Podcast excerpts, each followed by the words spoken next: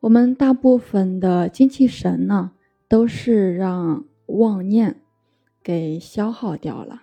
你比如说，就是疑心重的人，他的脾胃就不好，然后长不胖，他那个手纹啊，一定是比较乱的。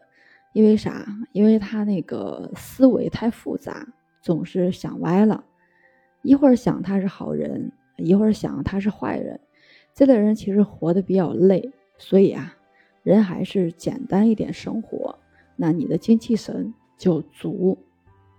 我们体内呢是有一套系统的，它会通过七窍起到作用。这套系统呢，就是我们要说的一个魂魄系统。它会生长，会吸收。比如说，你没有调整好你的魄系统，魄系统它是脏的，就会吸收脏的消息。那眼睛看的，耳朵听的，都是负面的，带着阴性能量的八卦新闻等等。破系统主要就是吸收这类型的阴性能量，让你体内的阴能量更脏、更阴。所以有些人嘛，他一打开各种 A P P 啊，他看到的就是一些被报道的一些坏事件，然后正面的新闻一般都很少能看到。其实啊，如果说你更加喜欢去看这些负面新闻的话，说明你体内的破系统太脏了。这个时候呢，你是需要去开发智慧的，就是让自己光明正大起来。然后就不会再去吸引这类型的能量，也不会再去喜欢去看这类型的能量。要知道啊，就是破系统一旦污染以后啊，就容易蒙蔽你的心光，心的灵光被蒙蔽了，智慧就开发不起来。所以我们要修炼啊，修行啊，不要去看乱七八糟的新闻报道、八卦等负面信息。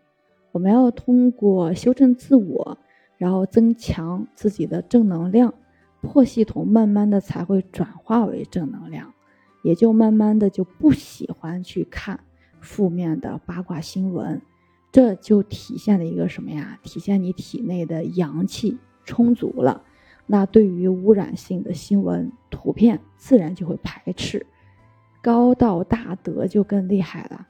他们修到对世间东西不留贪念，我们就是说，一心去修炼也好像还有包括潜心学道、学道法都好啊。其实精气神会通过这些呢越来越饱满。分享一个小方法，就是可以提高我们的精气神。什什么方法呢？就是推丹田。然后揉命门来养足我们的精气。什么叫精呢？第一个是先天的遗传物质，从父母那里遗传下来的，它起到了生命之根的作用。那另外一个呢，其实就是我们饮用的食物所化生的营养物质，它呢属于是后天之精。那所以说，我们要想就是保养我们的精呢。需要经常去做一个小动作，就是去推拿我们的丹田。